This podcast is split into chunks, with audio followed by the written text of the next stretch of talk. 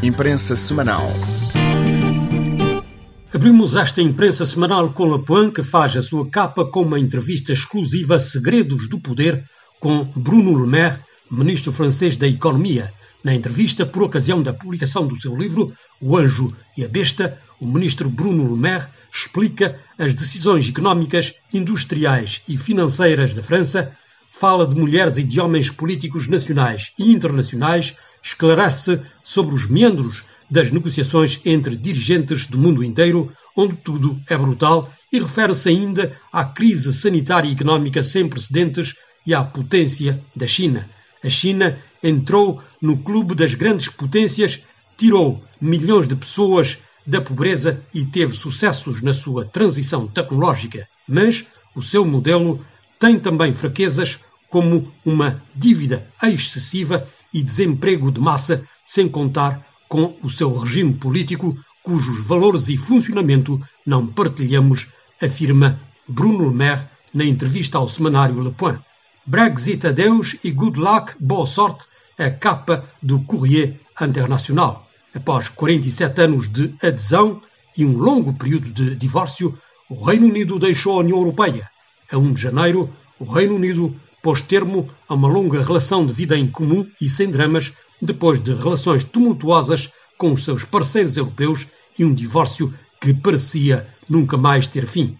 O acordo que foi conseguido in extremis permite uma saída suave, pelo menos por agora, da União Europeia, depois de quatro anos de incertezas e de reviravoltas que dividiram profundamente o Reino Unido, escreve Courrier Internacional.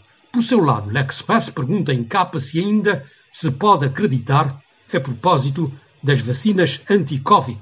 Atrasos na vacinação, falta de doses, ainda se pode corrigir o tiro? Com o governo a acelerar caoticamente a campanha de vacinação, o verdadeiro desafio nos próximos meses será a disponibilidade das vacinas em quantidade suficiente.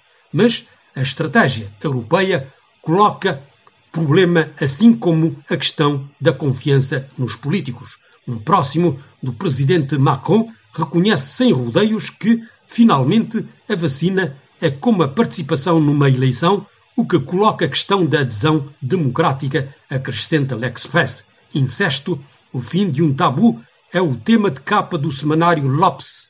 Na Família Grande, título do seu livro, Camille Kouchner, filha do antigo ministro dos Negócios Estrangeiros Bernard Kouchner, afirma que o seu irmão gêmeo foi vítima desde a adolescência de abuso sexual por parte do seu padrasto, o constitucionalista Olivier Duhamel. Trinta anos depois, ela conta como é que esse terrível segredo devastou a vida do irmão e familiares. Na entrevista, Camille Kouchner afirma que decidiu escrever o livro porque já não conseguia manter-se em silêncio. O livro nasceu de uma necessidade de testemunhar o incesto e mostrar que, durante muitos anos, e que é extremamente difícil ultrapassar o silêncio. Não escrevi o livro em nome do meu irmão, mas em nome das irmãs e sobrinhas e todas aquelas que sofreram com o incesto, sublinha Camille Kouchner nas páginas do Lopse. Enfim, sobre o continente africano, Genafrique, online, destaca Senegal e o financiamento dos partidos políticos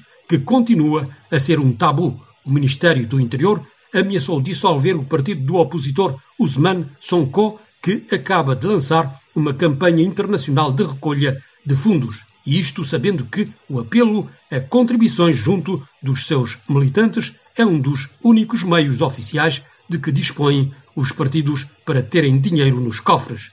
Durante a campanha eleitoral das presidenciais de 2019, conta o próprio Ousmane Sonko que o seu partido PASTEF ficou várias vezes em situações caricatas, pois não havia combustível para os carros se deslocarem entre os comícios.